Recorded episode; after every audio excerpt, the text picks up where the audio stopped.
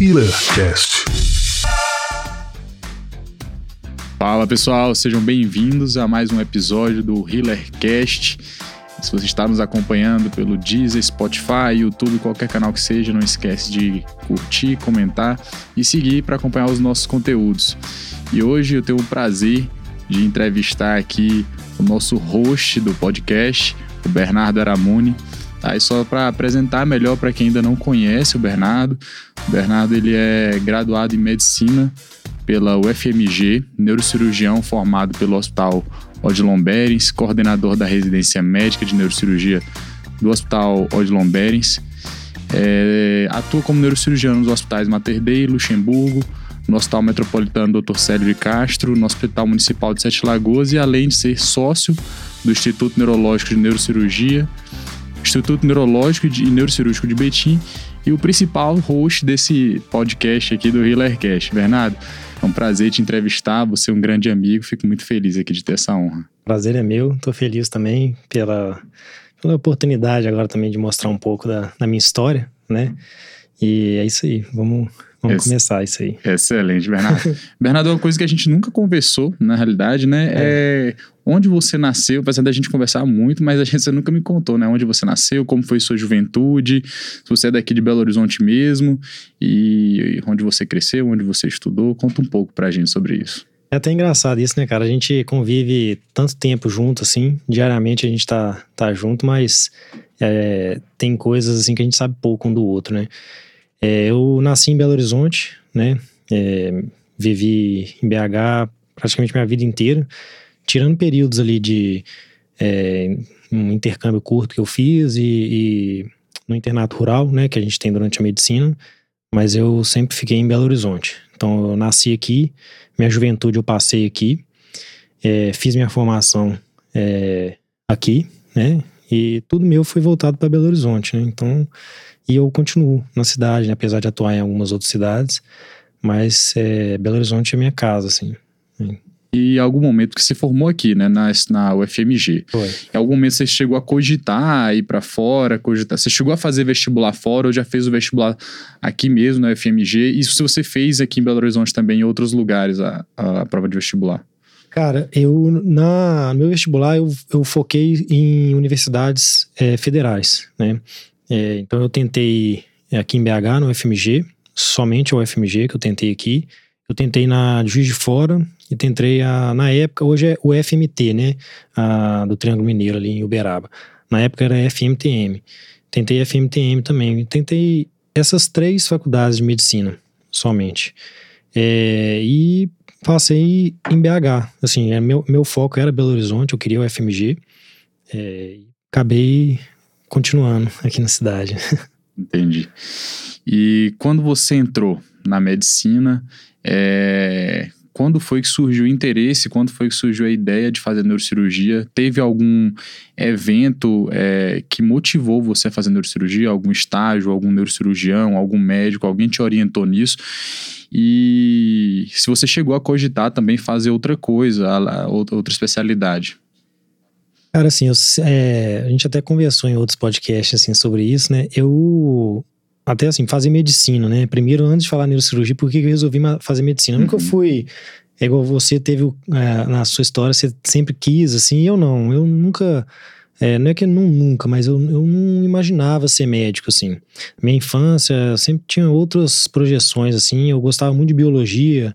É, quando eu era pequenininho, assim, eu queria ser policial. Mas depois, depois eu tinha muito, eu gostava muito de biologia, sabe? Assistia hum. aqueles canais, assim, de reino animal, essas coisas. Então eu tinha, tinha um, um, interesse nisso. Então eu sempre gostei muito da área biológica, da área de química também.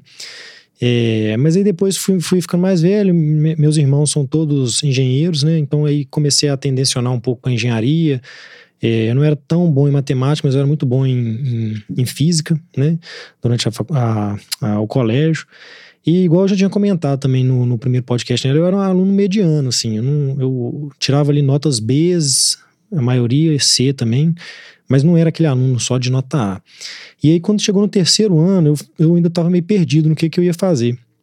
E aí eu fui estudando, assim, algumas possibilidades, né?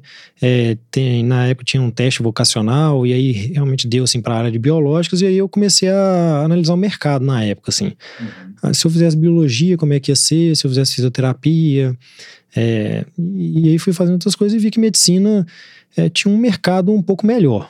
E aí eu, eu optei por fazer medicina, mas na época eu não foquei o que eu deveria focar, sabe? Eu sempre fui muito focado nas coisas que eu queria. Uhum. É, então, quando eu pegava sério para fazer alguma coisa, eu, eu, fazia o que eu considerava bem feito. E na época eu, eu nadava. Eu tinha. É, não era nenhum hobby, assim, né? Era quase uma profissão. Eu, eu era nadador, vou dizer assim, semi-profissional, né? Que eu, depois que eu fui para a idade adulta, eu não continuei. Quando chegou no terceiro ano, eu, eu tinha uma opção. Eu conseguia a carreira né, de atleta, ou eu ia para os estudos. E como, como atleta, eu era um atleta bom, mas não era o top. Aí eu falei assim, é, acho que eu vou ter mais futuro no estudo do que como atleta, né? Mas você chegou a competir, participar competir, de campeonatos? Competir. Aqui em Belo Horizonte ou, tudo, em outros lugares? Em todo Brasil inteiro, né? Campeonatos Bacana. brasileiros, tudo. Nunca ganhei brasileiro, mas já fui campeão mineiro. É, e aí, assim, era legal e a, o esporte ele me deu ele me deu muita disciplina o que me ajudou muito durante a, a faculdade né então voltando assim porque fazer medicina acabou que no terceiro ano eu, eu, eu tava ainda focado muito no esporte. Então, minha rotina de, de esporte era acordar de madrugada, dois, três dias por semana para nadar de madrugada, né? A gente entrava na piscina, às vezes antes de 5 horas da manhã. E depois treinava à tarde também. Tinha o treino de natação, tinha treino de musculação, aeróbico, tudo. Então, meu foco era esse nessa época, sabe? E aí, quando foi mais ou menos no meio do ano, eu, eu comecei a perceber que aquilo lá não, não ia me dar o futuro que eu queria para mim, uhum. né? Talvez eu seria bem sucedido nisso, mas eu não, eu optei pela, pela, pelo estudo. E aí eu fui, aí que eu fui começar a focar nos estudos e não deu certo, né? É, eu, Você falou não deu certo no, no terceiro no ano. No terceiro ano. É, no terceiro ano aí não deu certo, né? Então é até uma coisa para as pessoas têm que entender, né? Que se não focar, para passar num concurso qualquer que seja ele concorrido, não vai dar certo, né? Assim, talento somente, né? Eu não tinha o talento máximo ali para os estudos. Eu era bom, mas não era o mais talentoso ali da classe. Então, se eu não focasse, não ia dar certo. Aí eu foquei, mas durante um espaço pequeno de tempo. Então não deu certo, eu fui pro, pro cursinho. Você só começou a focar mesmo no segundo semestre. É, mais ou menos no segundo semestre. No primeiro semestre você não conseguia conciliar estudos com essa ah, rotina eu estudava de... pra prova da, da, do, da, colégio. do colégio. Entendi. E aí, no, no segundo semestre que eu comecei a focar mais mesmo pro vestibular, né? Uhum. Mas não deu certo, assim. Não foi uma decepção para mim que... Porque eu sempre fui muito honesto assim comigo também, sabe? Eu sabia que eu não tinha focado, então não tinha nem por que eu ficar decepcionado assim, eu fiquei decepcionado por não ter focado, né? Não por eu não ter passado. E aí no, aí no ano seguinte, cara, aí eu, eu estudei muito mesmo, assim. Eu fiz um cursinho, é, um cursinho até famoso aqui de Belo Horizonte, tudo. E, e aí eu foquei. Aí minha rotina era estudar. Eu estudava, eram mais de 10 horas por dia, ficava no cursinho, assistia às aulas, fazia os simulados. E aí eu comecei a ficar muito bom, assim, nas matérias, sabe? É, simulados, lá tinha vários simulados que eu era o primeiro colocado, né, da rede do, do cursinho. Comecei a focar muito, então aí criou-se uma expectativa muito alta também em uhum. mim, sabe? Assim, tanto da família quanto dos colegas e tudo, porque eu tava indo muito bem mesmo. E eu também sabia disso, né? E aí que eu fui, aí eu fui fazer as provas, assim. Na primeira vez eu tentei só o FMG, depois eu, eu tentei esses, esses três locais. E eu fui bem no FMG. A primeira etapa eu passei. E eu sabia, assim, que eu era muito bom de prova discursiva. Na época, eu nem sei hoje em dia como é que é de fato, tem a questão do Enem e tudo, mas na época, a segunda etapa do FMG, ele tinha a, a, a prova, prova, discursiva. Aberta. E a prova aberta eu sempre fui muito bem, sabe, assim. Uhum. E aí eu sabia que se eu passasse para a segunda etapa, eu estava dentro do FMG. Assim, na segunda etapa eu não ia falhar, sabe? E aí eu passei para a segunda etapa. Então na minha cabeça eu já tinha, assim, eu já tinha criado a imagem, né? Uhum. Então, é, e aí eu não tinha conflito na minha cabeça, então virou realidade isso, sabe? É, eu passei no FMG, passei pro segundo semestre e aí comecei a, a universidade. Cara, Bernardo, eu tô pensando aqui, eu não, não sabia essa, essa questão da, da medicina, do, perdão, da atividade física, que chegou a esse nível de atividade é. física, eu nunca soube. Você já me contou que, que nadava, mas não sabia que era As nesse nível, As pessoas não acreditam muito. Por causa do porte físico atual, né, talvez. Não, mas já vi uma foto sua jovem, isso era muito forte, né? é. né? Por da natação e é. tal.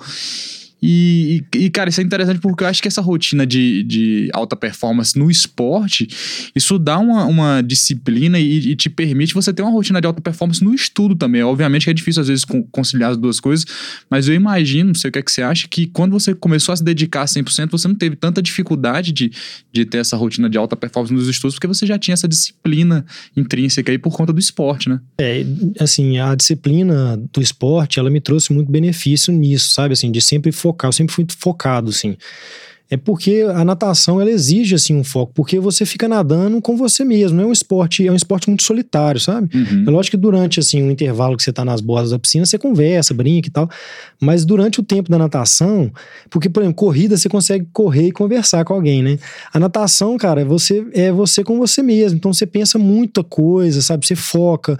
Se você é, começa a pensar coisas nada a ver demais, você cai seu rendimento durante, uhum. durante o ato de nadar ali, né? Então te obriga, assim, se você quer ir bem, você tem que estar tá focado ali nas suas braçadas, na sua pernada. Então isso para mim trouxe um benefício pro, pro meu profissional atualmente, entendeu? Então, por exemplo, eu ficar longas horas dentro da cirurgia, eu consigo ficar bem por conta também de foco, sabe? Disso, assim, eu, eu perco pouco foco. Você deve ter percebido Já isso assim, durante, a, durante a cirurgia, né? É, lógico, assim, durante acesso, que é um, um, tempo mais, às vezes, vamos dizer assim, um pouco mais descontraído, né? Uhum. É, é, mais tranquilo, mas na, na, hora do ato ali, isso, isso vem muito do, do esporte, assim, na minha vida. E eu também jogava bola, né? Eu jogava futebol também. O futebol não fui tanto de alta performance, assim, fazia escolinha, tudo, gostava de jogar as finais de semana, tudo, mas, mas eu tinha uma rotina também de, de praticar, assim, sempre fui muito praticante de esporte, sabe? Então isso também me deu esse benefício, assim, eu acho. Nossa, que bacana, Bernardo. Muito legal. É interessante que o estudo ele, ele exige exatamente isso do, da natação. É. é. você saber ter o autocontrole de, de manter-se focado é. ali no que, no que você está objetivado a fazer, que nesse, nesse, no caso é estudar, né? É, é muito difícil, né? Manter um estudo assim. Muito cargo, difícil. Quando estudar longos períodos, né? Quem faz aí do direito, faz concurso, quem vai prestar prova de vestibular, prova de residência, né? E aí depois outros concursos assim que vem depois é difícil assim focar, né? É muito fácil você perder o foco. Ainda mais hoje em dia, né? Com, na, na época que eu fiz, o celular não existia, né? Não existia é, toda essa comodidade que a gente tem no celular. Mas ainda assim já era fácil perder o foco. Hoje em dia, então, é mais fácil ainda, né? E na faculdade, depois que você entrou na, na UFMG, é, a pergunta que eu já fiz, né? Como que surgiu a ideia de, de querer fazer medicina? E, e outra pergunta que, que me veio agora é se você já que você já tinha passado na faculdade, se você voltou a praticar esportes, né? Que é uma coisa que eventualmente acontece também na, durante a faculdade. Né? É, acabei falando e não respondi a pergunta. é, aí, assim, no terceiro ano eu resolvi fazer medicina e, e, eu também fui movido a desafio, sabe? Uma coisa que eu não comentei. E no terceiro ano, cara, teve um. Ele era, ele era diretor do terceiro ano na época. Ele, ele me chamou um dia na sala dele, eu e mais dois colegas meus. E, e, assim, acaba que eu era moleque na época, assim, sabe? Não tinha tanta responsabilidade e tinha bagunça na classe. Então, uma vez teve uma bagunça, eu fui chamado, eu tava no meio da bagunça ali, e ele virou para mim, eu lembro assim, é marcante isso, ele virou para mim e falou assim: "Você nunca vai fazer medicina. Você nunca vai conseguir fa fazer medicina". O né? diretor. O diretor falou isso para mim. Caramba. Ele falou para mim e falou para os outros dois colegas: "Vocês nunca vão, vão conseguir passar na Universidade Federal". E aí falou para mim especificamente: "Você nunca vai fazer medicina". E aí eu provei o contrário, né? Assim, aí, eu, aí isso foi um desafio para mim, sabe? É, lógico que eu não, eu não fiz medicina para provar para ele, porque ele hoje em dia nem nunca mais tive contato. Mas isso para mim foi um desafio de assim, cara, eu posso sim. Essa pessoa tá achando que eu não consigo, mas eu consigo sim. Foi uma, uma motivação a foi mais. Uma motivação né? a mais, é. E aí eu fui, entrei na medicina, né? É, e durante a medicina, eu nunca fui um aluno que. aquele neuroacadêmico, sabe? É, eu gostei muito de neuroanatomia, foi uma das matérias que eu mais tinha gostado, mas eu, eu era aberto, assim. Eu gostava de clínica, eu gostei de cirurgia, eu gostava de tudo. Gostava da matéria de psiquiatria, não tanto, mas eu sempre fui muito aberto, assim, minha cabeça, sabe? Até, a gente até já comentou. Então, eu não fechava meu leque de opções durante durante o, o curso. E eu fiz alguns estágios, né? Então eu fiz estágio na toxicologia no Hospital João 3, né? Que é um, é um estágio bem famoso aqui em BH, muito bom, sabe? Assim, foi um aprendizado enorme. Eu fiz um estágio de medicina esportiva, que eu falei aqui também, é, lá no, no Clube América, aqui de, de, Belo Horizonte, foi muito legal também, que É, a gente viu muita coisa, vi muita coisa de ortopedia, né, e muita coisa de medicina do esporte, e acaba também que a gente via uma parte de clínica também que a gente, a gente, vamos dizer assim, entre aspas, era, nós éramos os médicos da categoria de base, né?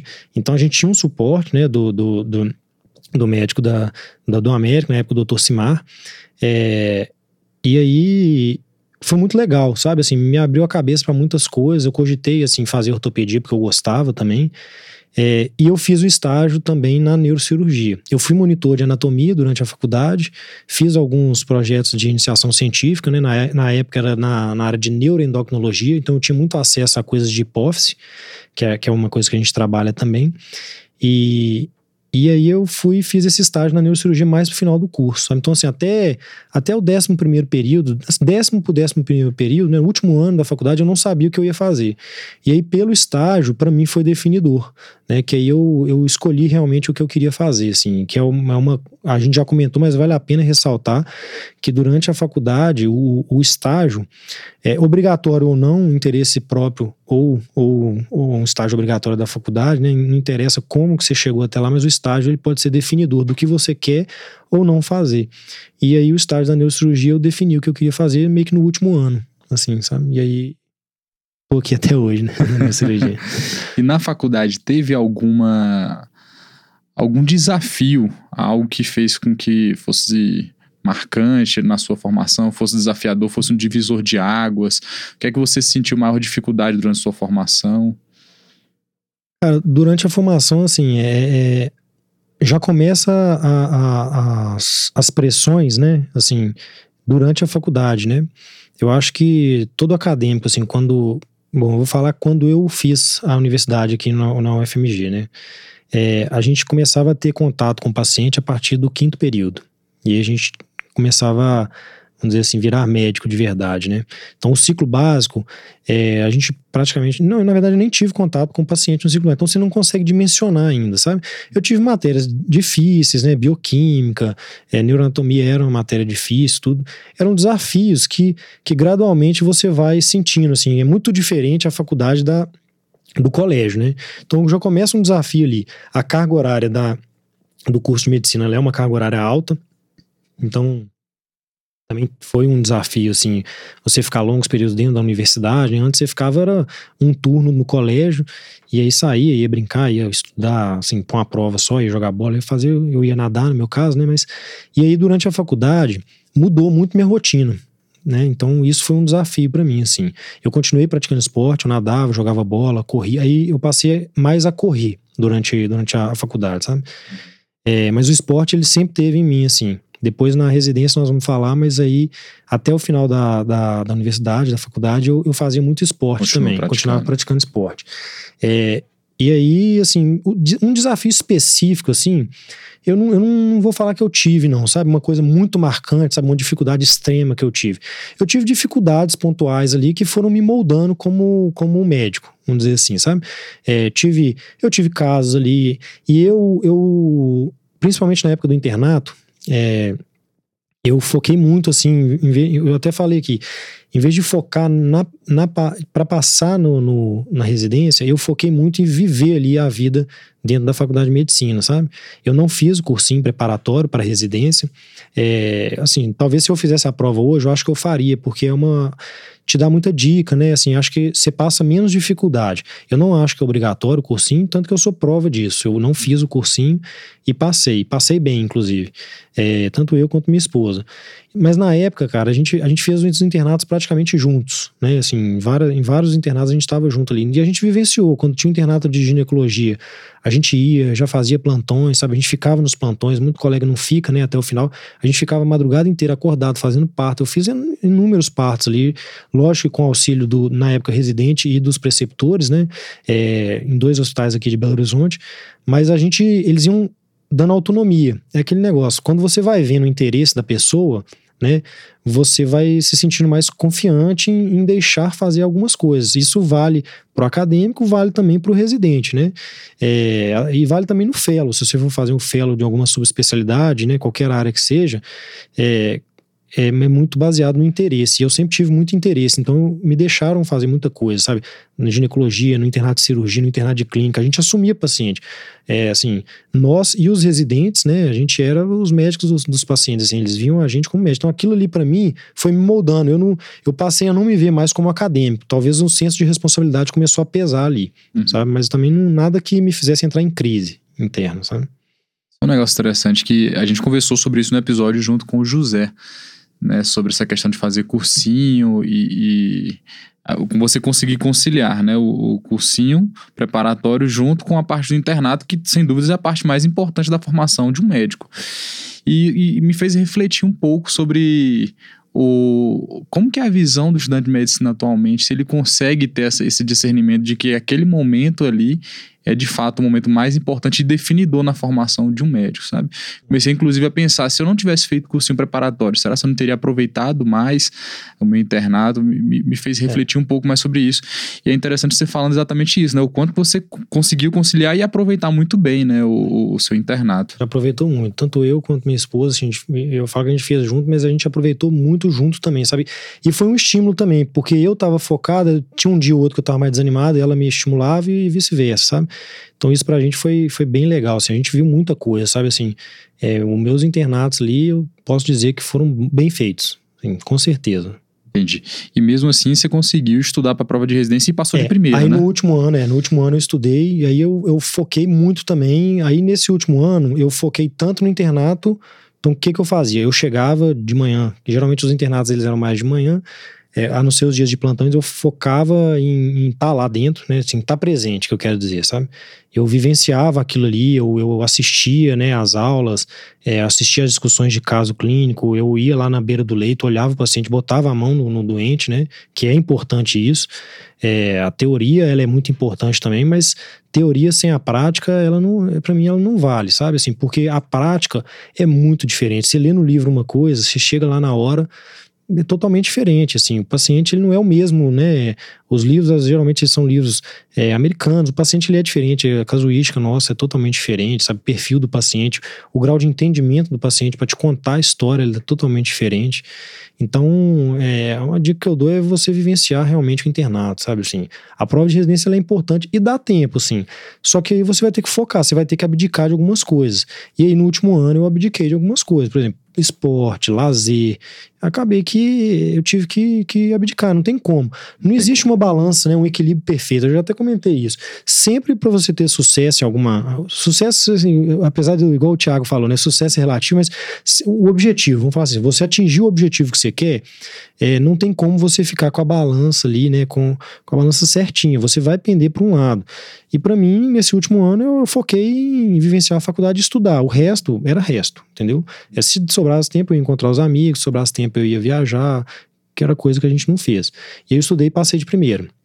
E eu, eu tentei, tentei Belo Horizonte na época e São Paulo. São Paulo eu tentei só a USP. E aí eu não passei na USP. Aqui em BH eu passei em alguns serviços. E aí o Odilon foi uma das minhas primeiras opções. Não foi a primeira, né? Na época eu conhecia pouco o Hospital de Lomberes. Foi, uma, foi um, eu não digo um erro, mas se eu pudesse voltar atrás, eu teria ido antes no Odilon, que tá, em vez dele ser, talvez era a minha terceira opção. Em vez de ser a terceira opção, talvez ele seria a primeira. É, o serviço do Odilon Beres, eu, eu, inclusive não me matriculei nele porque eu não conhecia né, o serviço. E hoje, assim, a residência que eu faço, eu tenho um, um vínculo muito próximo com, com o Odilon Beres e assim, não me arrependo de forma alguma porque é um serviço muito bom, né? A gente é. tem um intercâmbio com o Odilon Beres e é uma vivência muito boa, né, que a gente tem lá. E como que foi essa, essa experiência sua durante a residência no Odilon Beres? O que é que você achou? E, e, e repito a mesma pergunta, né? Se você teve, obviamente aí o negócio já começa a pegar mais, o bicho começa a pegar, né? Então quais foram as dificuldades maiores que você teve durante a residência médica? E o que é que você acha que você tirou de maior aprendizado nesses cinco anos de residência? É, assim, de dificuldade, eu acho que foi lidar com, com tanta doença grave, né? Assim, e lidar com uma pressão diferente. Apesar durante o curso eu vivenciei ali o dia a dia, mas ele era um dia a dia parcial, porque a, a gente não ficava ali 24 horas né, dentro do hospital, é, alguns dias durante a semana. E na residência, cara, você você chega assumindo um número grande de pacientes, né? É, não vou nem entrar no mérito assim do, do, que a Coreme manda e o que é na prática, assim, sabe? Uhum. Porque é muito difícil assim fazer a risca mesmo que a Coreme manda. Mas acaba que tinha interesse também. Eu sempre fui interessado. Então eu queria ver casos, às vezes casos que eu não estava conduzindo, mas eu queria saber, entendeu? Eu queria ver o caso ali. Então eu comecei a sentir muita pressão, sabe? Assim, pressão interna, nada, nada externo. Assim, não era. É, meus preceptores, cara, sempre foram muito cordiais comigo, sempre foram muito bacanas. E hoje em dia tanto que hoje em dia são meus colegas né, de equipe. É, os meus residentes mais velhos na época, quando eu vou falar quando eu entrei no R1, assim, né? É, eles sempre foram muito bacanas comigo. Não, lá no Odilon ainda não tem, né? Essa questão dessa hierarquia, que eu acho que é uma hierarquia podre, né? Que é aquela de o chefe não conversa com o R5, que não conversa com o R4, assim, sabe? Não, na verdade, assim, o chefe só conversa só com o R5, R5, que só conversa com o R4. Isso lá não existe. Para mim, isso é um negócio que tem que acabar se existe. Eu sei que existe aqui ainda, em algumas residências, né? Não de Belo Horizonte, mas de outros locais. Isso para mim tem que acabar. E lá não tinha isso, sabe? É, e aí já foi um ponto muito positivo, assim, durante a residência. Mas o ponto negativo foi vivenciar, tá? Assim, a primeira morte que a gente vivencia de um paciente nosso ali, de perto, né? A família ali conversando com você, você tendo que dar notícia para a família é muito triste, né? Então você sente muita pressão. E aí eu fui. E na neurocirurgia e neurologia, a gente, dentro do hospital, né, a gente lida com muita doença grave. Então isso para mim foi um, foi um choque, assim, sabe? Foi um choque mesmo, porque durante a faculdade, por mais que eu tenha feito estágio, é, foi diferente. Assim, o estágio, é, assim, a gente acha que o estágio ele define o que você quer fazer, mas ainda assim você não consegue dimensionar o que, que é o dia a dia da residência. E aí eu senti muita pressão, principalmente no segundo ano da residência. Aí eu entrei, assim, num, num um estágio bem difícil, assim, interno mesmo, sabe? Você acha que teve algum motivo em especial de ter sido no segundo ano? Ou foi uma coisa sua mesmo? É porque você acha que o segundo ano é um ano mais puxado? Ou foi porque é um ano que você realmente vivenciou casos mais complexos? Foi uma coincidência? Eu acho que assim, na época que eu fiz a residência, o meu primeiro ano ele era inteiro de neurologia clínica, então eu fazia meio que parte da equipe de neurologia clínica. E aí o segundo ano foi que eu entrei realmente na neurocirurgia. Apesar que no primeiro ano eu tinha plantões e ali que eu participava de, de cirurgias, eu até entrei em muita cirurgia no primeiro ano. Eu acabei o primeiro ano já dando conta de fazer algumas cirurgias assim. Nunca sozinho, porque tinha ali o plantonista do lado, mas, mas assim, supervisionado praticamente eu fazia tudo ali com ele dando um aval, sabe? A pessoa do meu lado ali me ajudando. Então já tinha algumas cirurgias que eu dava conta de fazer por conta dos plantões. Mas é diferente ainda assim, porque você, você operava, no dia seguinte quem olhava era o, o, o, os residentes, né, e o preceptor do, da neurocirurgia, e não eu, assim. Lógico que eu tinha interesse, eu dava uma avaliada, mas eu não conduzia o caso. E aí no R2 foi como se fosse um, um para mim, né, hoje em dia já mudou a, a, a dinâmica lá, uhum. mas para mim o, o R2 foi um segundo R1, e foi um segundo R1 muito mais pesado, entendeu? O R2 lá ele era muito mais pesado do que o R1. Então aí assim, é, juntou sobrecarga de trabalho, né, sobrecarga de horas mesmo, assim, um cansaço físico, mental, com doenças mais graves ainda, que eu acho que na neurocirurgia as doenças são mais graves do que na neurologia clínica, é minha, é minha opinião, não é, isso não é fato, é só uma opinião minha. E aí eu comecei a entrar num quadro meio, meio de depressão mesmo, sabe? Eu entrei em burnout, assim, eu, isso eu posso dizer que no, foi mais ou menos maio, eu cheguei pro meu R2 na época, o, o Ricardo, né, que meu amigo, assim, que me ajudou muito, ele, ele e o Orlandil, eu entrei num estágio que eu não tava aguentando mais, sabe, assim, era, para mim interno, eu falei assim, cara, isso não é para mim eu não, não, não vou conseguir vivenciar isso aqui todo dia, né? E aí ele conversou comigo, me acalmou, Eloá, minha esposa também me acalmou muito, me ajudou, me mostrou alguns caminhos que eu, quando você está muito cansado, né, é, e sobrecarregado, às vezes a sua cabeça não consegue focar no que que, qual que é o seu objetivo, entendeu? E aí, aí, aí vem a ajuda, né, a ajuda de outras pessoas, assim, né, que é uma coisa que eu acho que falta, assim, foi, um, foi uma dificuldade que eu tive, não foi relacionada a meus preceptores, porque eles me ajudaram muito. A, a, na época, é, os chefes lá nossos, assim, os principais era o Dr. Fábio Santana, que ainda está lá, ainda é meu coordenador, vamos dizer assim, né? Sempre vai ser, né? O, o chefe nosso sempre vai ser nosso coordenador. Apesar de eu ser o coordenador da residência atualmente, mas ele é meu coordenador, eu sempre vou considerar ele como, como meu, meu coordenador mesmo, meu líder, meu chefe, né?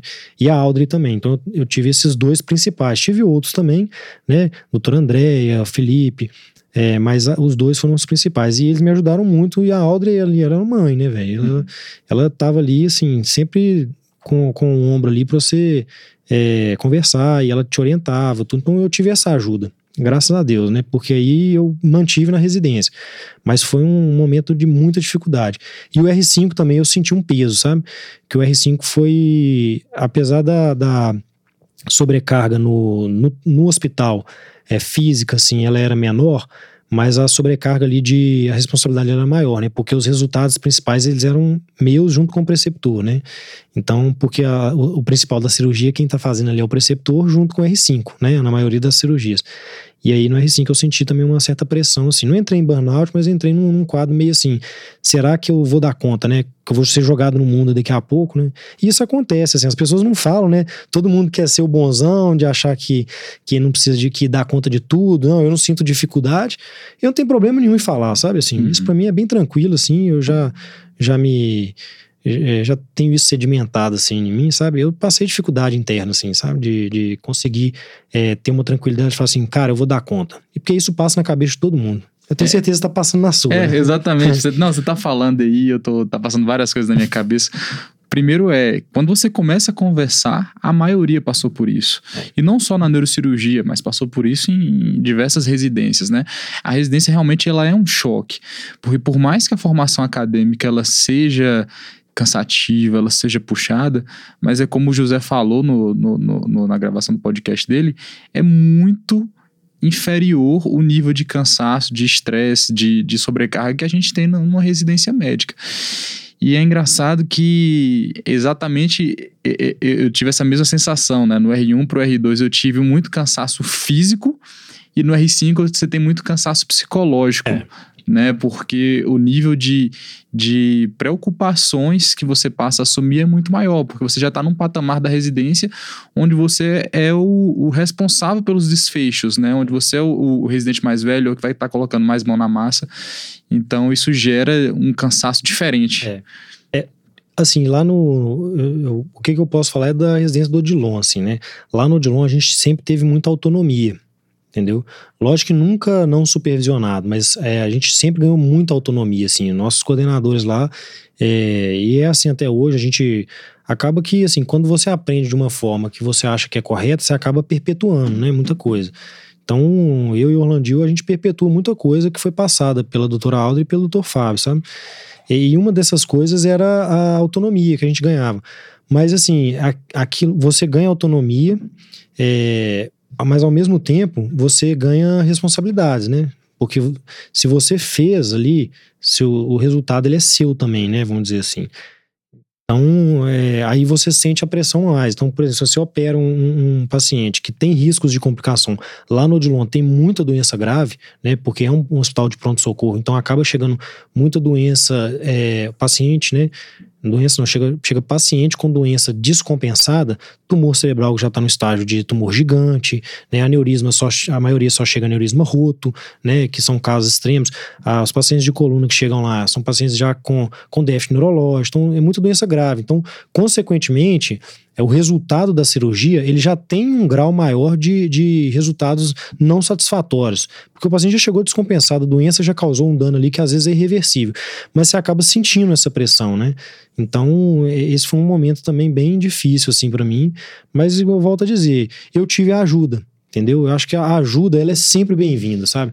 É, eu acho que você sofrer internamente ali, só você, de achar que você não tem que compartilhar, eu acho que esse é o pior erro, assim, é, o, é aquela questão do ego, né? Eu volto a dizer, assim, isso tem que, isso tem que acabar no meio da saúde.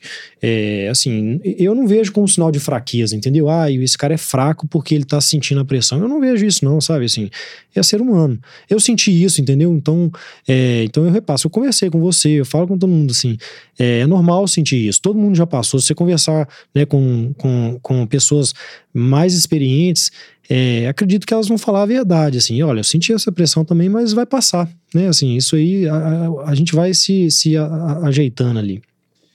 Perfeito, Bernardo. E uma coisa que eu nunca te perguntei, assim, né? É, durante a residência médica, como foi para porque você eu sei que em um determinado momento da residência você foi morar com a Eloá, não foi, foi isso? Vocês foram morar juntos. Então, como foi você lidar com a questão financeira? É. Porque é, é uma pergunta muito frequente que, que as pessoas nos fazem. É, se é possível dar plantão por fora da residência, porque a gente sabe que a bolsa de residência, para você se sustentar, às vezes não é o suficiente, até dá, mas, mas vai ter um grau de dificuldade muito grande. Então, como foi essa questão financeira? Como você conseguiu se mudar com, com, com a sua esposa? Como que foi esse processo? É, aí essa questão financeira, ela veio para mim desde a época da faculdade porque durante a faculdade, os meus pais, eles sempre me deram condições, sabe, assim, é, questão de estudo, eles sempre me deram é, um suporte, é, mesmo com dificuldades financeiras dentro de casa, mas uma prioridade ali era, era os estudos para meus pais, apesar de, assim, uma, era uma, é, foi definido assim, para fazer faculdade tem que ser federal, né? Então, isso na, na, nossa cabeça, meus meus irmãos, a gente já tinha. Mas mesmo assim, tem gastos ali de livros, né? De comida, de transporte. Então, meus pais, assim, eu tenho que agradecer muito a eles, assim, porque eles se viraram, assim, para conseguir, sabe? É, e aí, durante a faculdade, me, me surgiu a oportunidade de trabalhar como garçom durante a faculdade. E aí foi muito legal, cara. É uma coisa que eu me orgulho, assim, sabe, de ter feito. Bacana. É, trabalhava em festas, assim, de 15 anos, casamento, eventos, tudo. É, praticamente, assim, durante boa parte da, da faculdade, toda sexta e sábado à noite, e alguns domingos, às vezes durante a semana, mas geralmente sexta e sábado à noite, eu tava lá trabalhando de, de garçom. E isso aí para mim me deu um, um dinheiro, assim, que eu fui juntando. Eu sempre consegui poupar, assim, sabe? Na época eu não sabia fazer investimentos, então acabava que poupava na poupança, né? Uhum. É, hoje em dia, se eu, se eu voltasse, eu faria outros investimentos com esse dinheiro. Mas aí eu acabei juntando muito dinheiro e durante a residência eu dei plantão também. Assim, eu comecei a trabalhar é, de plantão em alguns locais e aí depois eu comecei a fazer uns consultórios, assim, né? É, lógico que assim, ó, é, durante a, a, residência você ganha uma carga de experiência muito grande, né? Então mais para frente você já tem condição de atender pacientes é, com doenças neurológicas, né? É, eu não vejo isso como, ah, você não pode. Eu acho que pode, porque um clínico, assim, um, um recém-formado que estiver atuando é, numa UPA, num, num posto de saúde, ele vai atender isso também. Então você tem condições. É, se você souber direcionar, olha, onde vai tratar? Apresentou um caso aqui que eu não sei, você direciona, não, vou te encaminhar para tal pessoa, né? O importante é isso, você fazer. Então eu consegui juntar um certo dinheiro, assim. Então no meio da residência, a gente acabou mudando. A gente optou por, por financiar um apartamento na época, né? Foi um, um erro financeiro. É, assim, hoje em dia eu vejo como um erro financeiro, mas a gente acabou é, financiando um apartamento, né? A gente deu a entrada, o, o, dinheiro que eu tinha, e ela também deu um dinheiro que ela tinha, né? Foi um montante legal, assim, acabamos financiando o resto e fomos morar junto. E aí começou uma outra, não foi uma dificuldade, mas um, uma outra mudança na vida, né? Durante a residência, eu morava com meus pais, eu tinha uma comodidade, depois eu passei a não ter algumas, entendeu? Apesar de sempre ter tido o suporte do meu pai e da minha mãe, assim. Entendi. Bernardo, essa questão do, do de atender durante a residência, de dar plantão durante a residência, eu avalio como positivo até para você, quando você realmente terminar a residência, você já ter um certo grau de experiência para você começar a atuar dentro da sua profissão, Sim. Né? E é, aí qualquer que seja a área, em qualquer que, seja a é. área, né? Exatamente. Você vai é, gerando uma experiência, você vai atendendo determinados casos clínicos que muitas vezes você na residência não vai atender, mas que você quando, quando você consegue fazer um consultório, alguma coisa do tipo, você já vai é, gerando essa maturidade. Uhum. E aí, diante disso, eu queria saber como que foi nesse momento onde você saiu da residência, você iniciou sua atividade lá como um jovem neurocirurgião, quando você começou a ingressar no mercado, quais foram as dificuldades que, que você teve que lidar e o que é que você acha que foi importante durante a sua residência que você fez que foi um diferencial? Porque uma, uma das coisas que você falou é essa questão da autonomia, né? Que durante a residência você teve muita autonomia. Então, conta pra gente mais ou menos o que é que você teve de dificuldade e de facilidade por conta da sua formação. É, assim, quando eu acabei a residência, eh, durante o meu R5 eu, eu fiquei meio na dúvida se eu ia para fora fazer um fellow é, ou se eu ia continuar aqui e tentar uh, me estabelecer no mercado. E aí, eu, eh, na época, eu tinha uma, umas possibilidades, né, de ir para fora, de fazer o fellow. Eu até tentei o fellow num local que eu queria, eu, eu, e minha esposa, a gente queria ir junto, só que a gente não conseguiu. É, e aí, cara, durante, durante a, a, o final, assim, vai dando aquele medo, você acha que você não vai conseguir. Porque Belo Horizonte, apesar de ser um centro formador de neurocirurgião, é, a neurocirurgia ainda é um mercado fechado assim para você entrar em, em coisas, é, vamos dizer assim, em equipes. Né, dependendo da equipe, é difícil você entrar, entendeu? Porque já o mercado não é que está saturado, né? Sempre tem espaço para mais um, mas é difícil, você tem que, você tem que ser bom, né? Para você entrar numa equipe que já está formada entendeu? Para te absorver. Então eu tava com esse medo. E aí, no final da, da residência, é, meus dois coordenadores chegaram para mim e me perguntaram: você vai ficar em Belo Horizonte, você vai para fora, o que, que você vai fazer? É, porque se você for ficar em Belo Horizonte, a gente quer você na equipe, né? O doutor Fábio falou isso para mim e a doutora Aldre também. Então isso para mim foi meio que um alívio, assim, sabe? Você fala, nossa, eu já tenho um local para eu, eu atuar, né? Para eu, eu conseguir manter cirurgias, né? Porque você precisa manter isso, né? Uhum. É, e aí eu acabei, acabei desistindo do fellow, né, de fazer um fellow fora do, do país, para para entrar na equipe. Eu achei que para mim era mais importante entrar na equipe, é, a, a, abraçar a oportunidade que eu estava recebendo dos meus chefes do que ir para fora e quando eu voltasse não sabia, né, se eu ia ter, é, se eu ia ainda manter essa oportunidade não, porque às vezes vem outra pessoa, cobre o espaço, né? Então eu fiquei com esse esse essa sensação de que eu deveria ficar. E eu acabei ficando, né? Assim, uma dificuldade foi foi focar no que fazer, né? Assim, eu acabei abraçando o máximo de coisas que eu, que eu podia, né? Com medo de, de de perder uma oportunidade, assim, até um erro, foi um erro que eu cometi, uma, uma dica que eu dou é, é ter calma, sabe, assim, é, primeiro, é, você falou da questão financeira, é você não aumentar sua carga financeira, assim, seu, seus gastos, né, você tá ganhando um valor X, não é porque você finalizou a residência que você já tem que aumentar seu padrão de vida. Eu aumentei um pouco meu padrão de vida. Quando eu falo o meu apartamento que eu financei, o primeiro apartamento, assim, é, foi um erro, não é que foi um erro que eu tive uma má experiência, pelo contrário, eu fui, fui muito feliz lá dentro, sabe? Com a minha esposa. Mas foi um erro financeiro porque eu aportei um dinheiro, sabe? E para pagar a conta, eu tinha que dar mais plantão. A gente até já entrou nesse assunto. E aí começou um looping na minha vida, assim, que perpetuou durante, um anos, durante anos. E agora que eu tô conseguindo sair desse estágio, sabe? De, de trabalhar para pagar a conta, entendeu? É, então, assim, o, o meu ponto negativo quando eu finalizei a residência foi não ter uma, um conhecimento financeiro melhor para saber focar no que que valia a pena para mim e o que que não valia a pena, sabe? Porque se eu, se eu pudesse voltar no tempo, é, o que eu faria de diferente era não sair abraçando vários locais, plantões que me oferecia, eu pegava, sabe? Locais que eu fui trabalhar e aí eu comecei a trabalhar e não gostava de trabalhar lá, mas ficava com medo de sair, né? Hoje eu falei assim, o medo trava. Se você tá com medo, você fica com, com você fica travado ali de, de tomar uma atitude, né? Então isso para mim foi muito prejudicial, porque eu entrei na minha segunda fase de, de burnout, que foi assim, a, foi recente, assim, deve ter um, dois anos, é, dois anos mais ou menos, na verdade, que eu entrei em um colapso quase, assim, sabe? Porque eu tava trabalhando demais, vivendo aquilo que a gente acha que é o mais errado possível, é, que era pegar plantão atrás de plantão para pagar a conta né? Assim, ah, e eu fazia.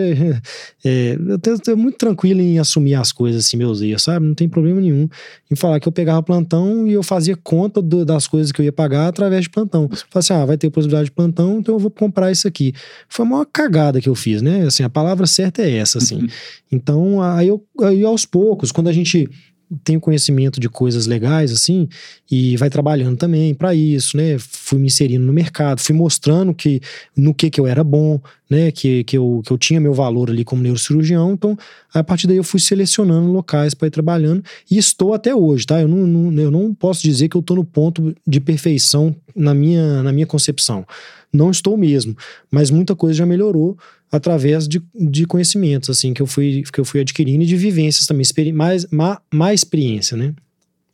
Bacana, Bernardo. Eu tenho, tenho um, eu tenho um pensamento que casa um pouco com, com sua decisão a respeito do fellow, porque eu concordo que o fellow é uma coisa muito importante, é. né? Você assim, se subespecializar. Só como eu falei, assim, eu acabei fazendo um fellow com o Dr. Fábio, né? Assim, eu acompanhei ele durante muito tempo, né? No meu primeiro ano de pós-residência, eu fiquei acompanhando ele, né? Ele, ele me deu essa, essa outra oportunidade também, que era ficar indo lá acompanhando ele nas cirurgias. Então eu, eu tive um aprendizado maior ainda, principalmente na área de coluna, né? É, e então eu acabei fazendo um fellow com uma pessoa que eu melhor vi operar até hoje, entendeu? Assim, na prática, né, quem eu melhor vi operar foi ele, entendeu? E eu acabei fazendo um fellow com essa pessoa, né? Então. E que foi uma experiência enorme. Foi, né? com Tem... certeza. Não me arrependo de não ter ido para fora. É lógico que às vezes você fica assim, pô, se eu tivesse ido, mas se não existe, sabe? Assim, é, o que eu aprendi aqui, eu tenho certeza que foi muito engrandecedor na minha prática, sabe?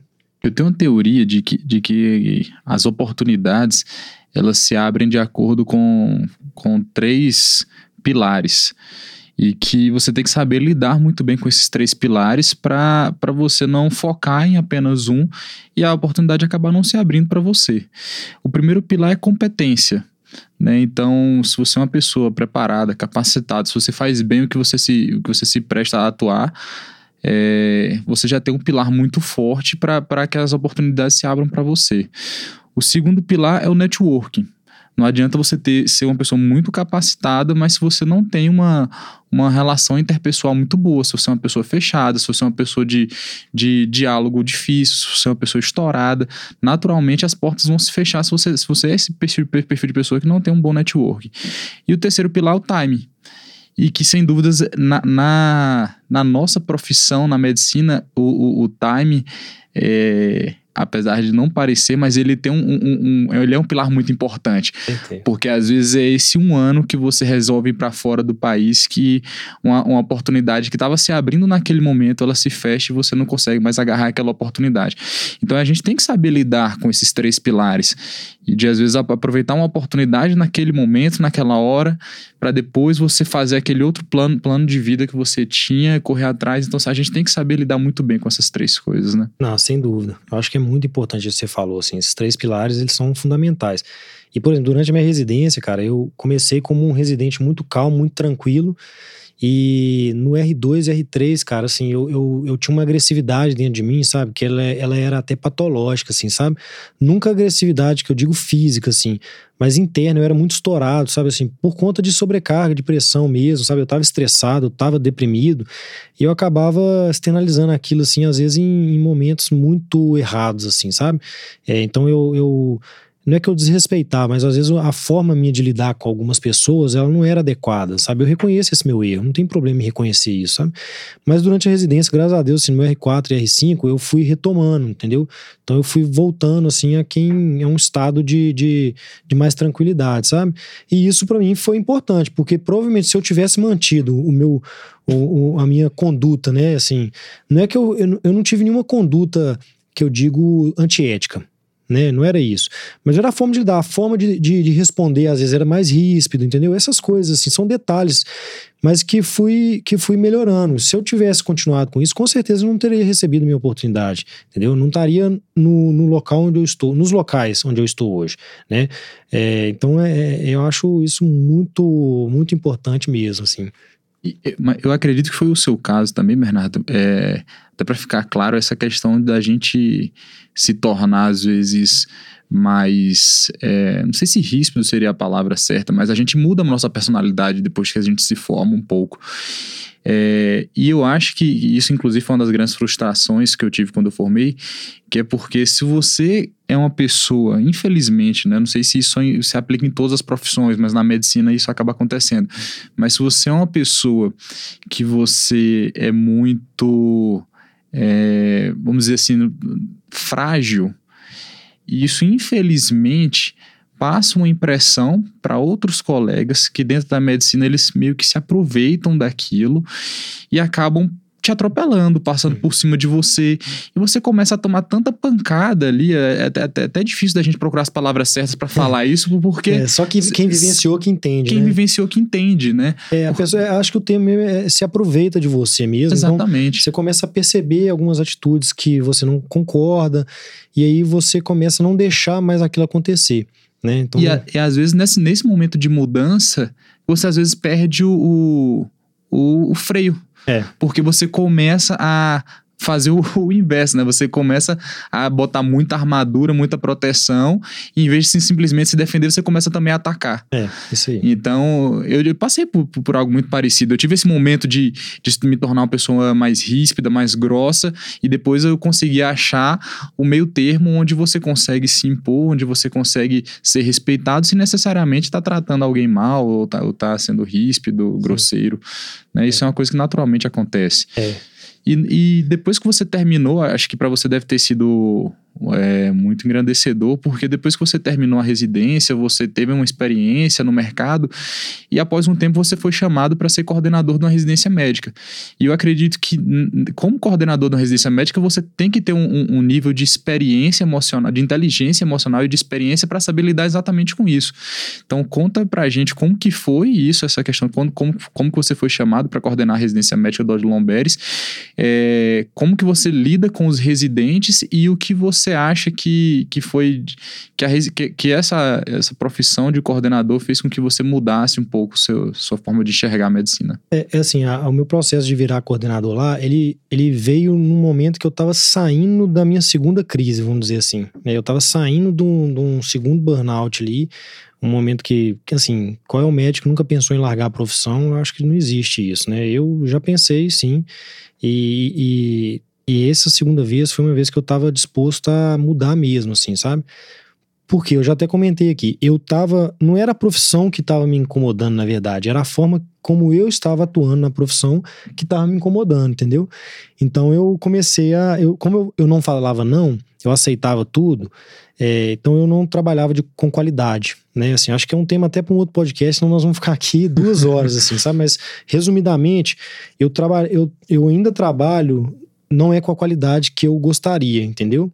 Então eu valorizei coisas que eu não deveria, não deveria ter valorizado tanto, né? Então eu acabei entrando num, num, num looping assim, entendeu? De, de achar que a profissão que era ruim, mas na verdade quem era ruim ali era a forma que eu estava atuando, então tudo era culpa minha.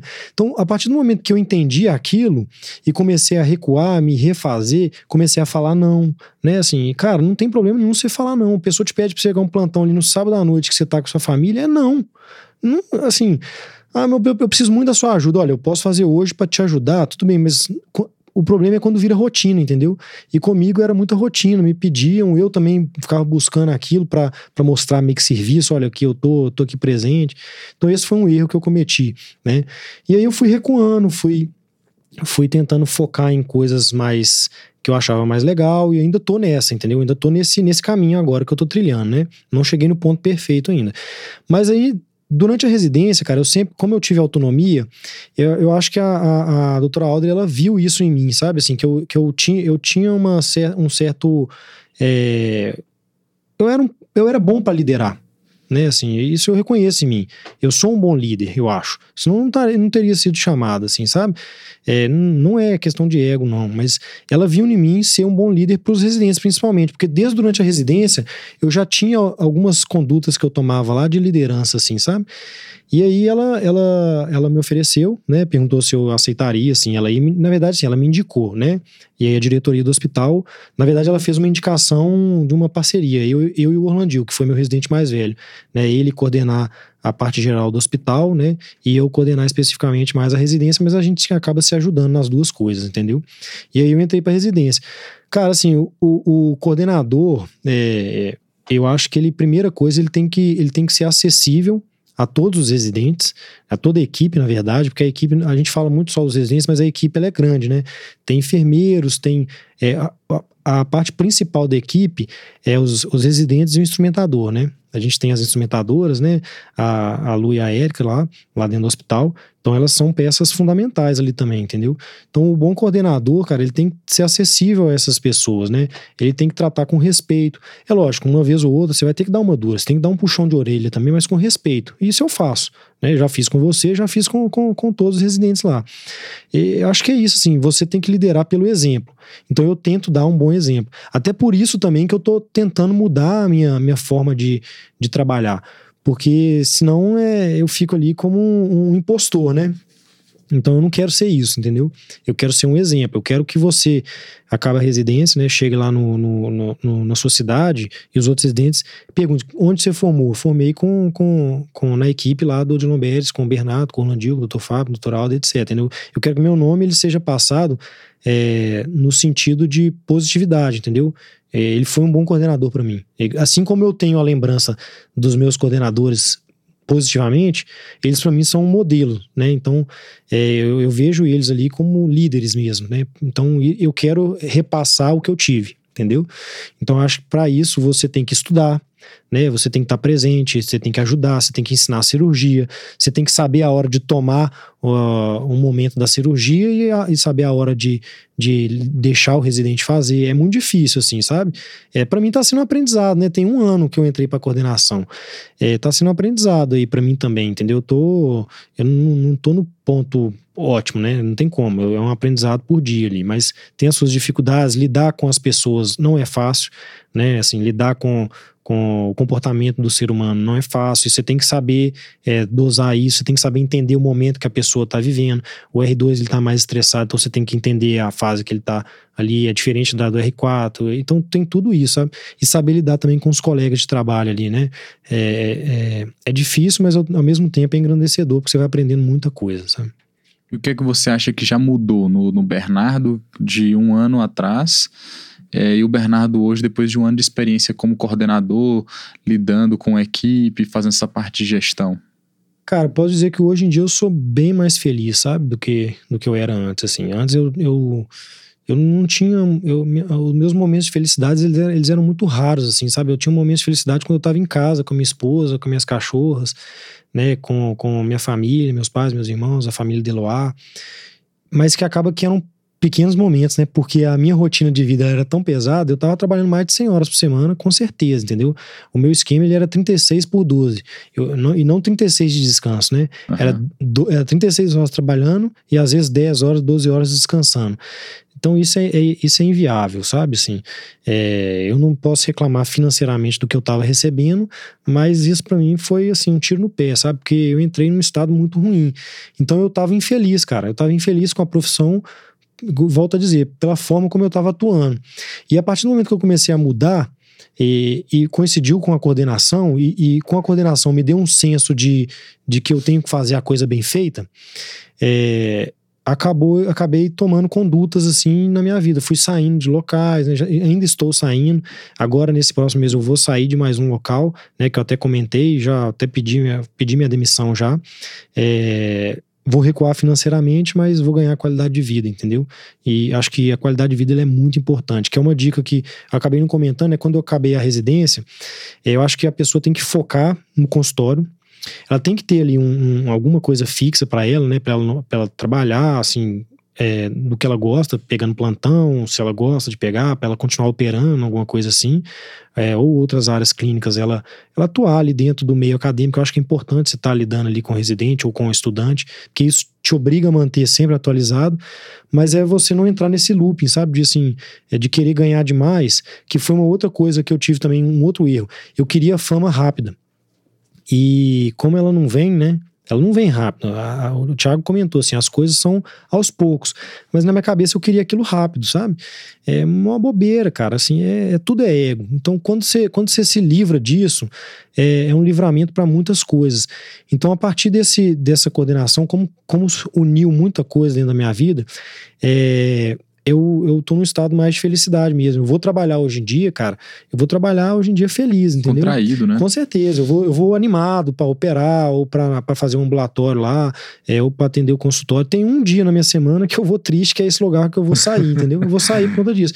E além disso, veio a chegada do meu filho, né? Uhum. então, assim, aí isso trouxe mais ânimo ainda para mim, ânimo de mudar, de fazer o certo, de, cara, foi, foi meio que uma. De buscar um estilo de vida diferente também, é, né? Foi um combustível a mais ali para mim, sabe? É, quando você tem filho, é, é, muito importante, assim, na minha vida, o meu filho foi porque. Quando eu, eu ainda estava nesse estágio, assim, de fazer 36 horas trabalhando e 12 horas fora de casa, tinha vezes que eu via meu filho é, eu saía de casa, ele tava meio que acordando, então eu só via ali rapidão. Eu ia ver ele de novo, cara, às vezes três dias depois, porque o horário não batia, ele já tava dormindo, eu não ia acordar meu filho quando eu chegava em casa. Aí eu ficava 36 horas fora, quando eu chegava ele já tava dormindo de novo. Então eu entrei no estágio e falei assim, cara, eu não quero essa minha vida não. Eu quero ver meu filho, quero participar. Ele começou a ganhar habilidades, eu não tava vendo, entendeu? E aí isso para mim foi meio que isso foi a gota d'água. Eu já estava muito insatisfeito, e aí com a chegada dele eu falei assim, cara, eu vou mudar de vida e eu tô fazendo isso, entendeu? Eu tô mudando. E aproveitando o ensejo, é, quais que são? Você já iniciou um processo de mudança? Você já iniciou um, um, Eu acredito que sua qualidade de vida hoje, como você falou, é muito melhor. A forma que você lida com a medicina é completamente diferente. A, o seu, a sua, a sua, seu entusiasmo. Mas quais que são as suas perspectivas futuras? Daqui para frente, o que é que você almeja, o que é que você pensa em traçar de objetivos dentro da, da medicina? É, eu já, já tracei uma, um plano de, você, um plano de negócio interno meu, né? Uhum. É, eu saí de locais que não me fazem bem, né? Assim, é, hoje em dia eu não tô, eu assim, igual eu falei, eu recuei financeiramente porque eu não quero mais focar nessa questão, sabe? É, é, eu quero que ela seja consequência mesmo. Não vou ser hipócrita aqui de falar que eu não quero ganhar dinheiro, porque médico quer ganhar dinheiro também, tem que pagar conta. Mas é no sentido assim, é, eu não preciso de ganhar um valor X para ser feliz, entendeu? Não é isso. Então, a minha perspectiva é o seguinte: eu focar mais no meu consultório, é, no atendimento bem feito. Então, eu estou recuando também de, de, planos de saúde. Eu acho que algumas operadoras têm, têm agido com, com os profissionais de saúde em geral de uma forma, às vezes, desonesta, mesmo desleal, sabe? É, na verdade, assim, eu não, não vou citar nomes, né, para não ter problema, mas são coisas que eu, meus valores, Bernardo, tá? Bernardo Aramuni não concorda com alguns valores. E eu tô me submetendo a isso, então o errado sou eu. Quando você está submetendo uma coisa que você não concorda, o errado é você entendeu? Que tá, tá se mantendo nesse sistema, né? Então, eu tô, tô recuando, tô saindo de alguns atendimentos de plano de saúde, né? Alguns eu mantenho, mas outros eu já cortei.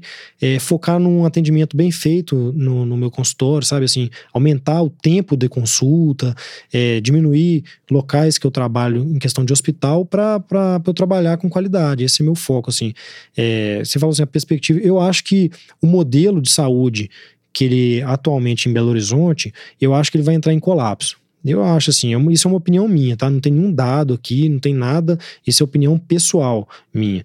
Eu acho que ele vai entrar em colapso, cara, porque é, se pagar honorários muito baixos para os profissionais de saúde, que é todos os profissionais de saúde, é, obrigando ele a, a, fazer um atendimento num curto espaço de tempo, é, você ganhar pelo volume, cara, isso tá fadada ao fracasso, na minha visão, entendeu? É, tá, tá fadada ao fracasso porque eu fracassei vou dizer assim, né? Eu fracassei. Foi um, é, uma forma, assim, o empresário ele quebra, né? Ele uhum. quebra às vezes financeiramente, tudo. Eu quebrei emocionalmente, muito por conta disso. Um dos fatores foi isso, foi me submeter a coisas que eu não concordo, entendeu? Então isso me levou a, a, a meu fracasso, assim, eu vou dizer.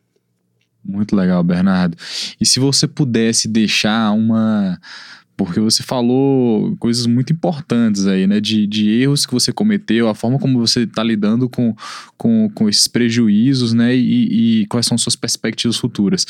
Então, para a gente já está chegando próximo do final do nosso podcast, então, para a gente é, aproveitar esse momento, o que é que você daria de sugestão é, para quem está terminando uma residência médica, para quem está ingressando no curso de medicina? É, você falou um pouco do, do mercado, né? Então, assim, se você pudesse até dar uma mensagem para tranquilizar quem está na, na faculdade de medicina, que eu fico um pouco preocupado, às vezes, quando a gente conversa sobre determinados assuntos, o que é que o cara que está lá na faculdade de medicina, ele, ele começa a pensar, né? Se ele não fica preocupado com o mercado futuro, se ele tem que ter, realmente ficar ansioso ou não. Então, se você pudesse finalizar com uma mensagem é, a respeito desse, desse tema, o que é que você deixaria aí? Cara, eu é uma coisa que eu tenho falado muito, a gente tem conversado muito, eu converso isso muito com minha esposa também, com meus colegas de trabalho. É que que eu percebo que atualmente as pessoas Cara, assim, eu não posso falar 100%, porque senão tô sendo errado aqui, mas uma, uma parcela muito grande dos médicos que eu convivo, elas estão insatisfeitas na forma que eles atuam, entendeu? E, e muito disso é porque não se valoriza. Então a mensagem que eu dou é se valorizar, cara. É, se valorize como profissional de saúde ou de outras áreas, assim, você tem que se valorizar, entendeu? É a primeira coisa, porque se você não se valoriza, a pessoa que tá ali do lado não vai te valorizar. Né? Então, assim, tem uma placa, assim, que tá na sua testa, cara, do tanto que você tá se valorizando. É, se você tá se submetendo a um monte de coisa errada, né? Você quer. Então, assim, você vai ser é, reconhecido por isso. E é o que foi comigo, entendeu? Então, eu acho que você tem que se valorizar, cara. Ter mais paciência, né? Tranquilidade, é não focar demais no dinheiro, focar mais na qualidade das coisas, né? Porque tudo tem seu tempo, né? Tudo tem seu tempo ali. Então, acho que a mensagem que eu daria era essa, assim, sabe? Trabalhar com, com calma, né? Focar nas coisas que você concorda e seguir seus valores também, entendeu? Que é uma coisa que quando você vai contra seu valor interno, é, acaba que é, é muito ruim. Eu acho que você, você se magoar é a pior coisa. Eu acho que é, é você, e pelo menos comigo, eu, eu senti mais isso do que quando eu mago, magoei outras pessoas, assim, sabe? Quando eu, e eu me magoei por muito tempo, né? Fazendo o que eu não concordo. Então, por isso que eu entrei nesse estágio. Então, minha, minha mensagem é isso: se valorizar. Excelente, Bernardo. É, cara, eu tô até assim, muito feliz com essa sua mensagem final, porque serviu muito para mim, né? Eu tô terminando a, re a, residência agora, enquanto você falava aqui, eu, passou na minha cabeça várias coisas aqui, e me serviu de muito aprendizado, e não tenho dúvidas de que muitas pessoas vão aproveitar muito essa sua abertura, né? Eu quero realmente agradecer por você ter se, se exposto aqui, contado sua história, é uma história muito bacana, muito bonita sua história, Bernardo. É, então, sou muito grato mesmo por, por tudo que você conversou aqui com a gente. E deixa aí suas redes sociais, seu contato para quem quiser te acompanhar no Instagram, no no YouTube. É, só uma coisa que eu não comentei também de uma perspectiva futura é o grupo Healer aqui nosso. Exatamente. Né? também é, hoje em dia é um projeto meu e, e me deu muito. Uh, me deu um ânimo a mais, né? É, me deu um propósito. Sabe assim, quando você tem um propósito de vida, cara, as coisas fluem mais, né? E, e o Healer Cast, às vezes as pessoas não dimensionam o tanto que ele é importante pra gente, assim, para mim ele é importante demais porque ele me serviu de propósito, sabe? Eu fico pensando assim, cara, se eu tivesse isso, é, se eu tivesse uma informação assim, não, nós não somos os únicos podcasts que falam disso, tem outros aqui também que são muito bons, né? Mas assim, as pessoas têm que buscar esse tipo de informação. Então esse é um virou um propósito de vida para mim mesmo, sabe? Passar conhecimento assim para ajudar outras pessoas é, então, isso é uma coisa que eu, que eu não falei, que eu queria só mencionar. É, minhas redes sociais é, é dr.bernardoaramuni. É, e tô aqui também no. Isso no, no Instagram, né? E tô aqui também no arroba healer.cast. E tô no LinkedIn também, apesar de menos atuante, é Bernardo Aramuni lá. E tem o nosso canal no YouTube também, que é healer.cast. Perfeito. Queria agradecer também a todos vocês que acompanharam o nosso podcast hoje, esse, esse episódio tão especial aqui com o Bernardo. Pedir para que vocês continuem acompanhando a gente nos próximos episódios, curtam, compartilhem, principalmente com pessoas que, como a gente comentou aqui, né, que, tá faz, que estão fazendo faculdade de medicina, que estão ingressando no mercado de trabalho, que estão terminando residência médica, ou até mesmo profissionais fora da área da medicina, fora da área da saúde, que podem também aproveitar esses insights. Pessoal, muito obrigado e até o próximo episódio. Massa, Bernardo.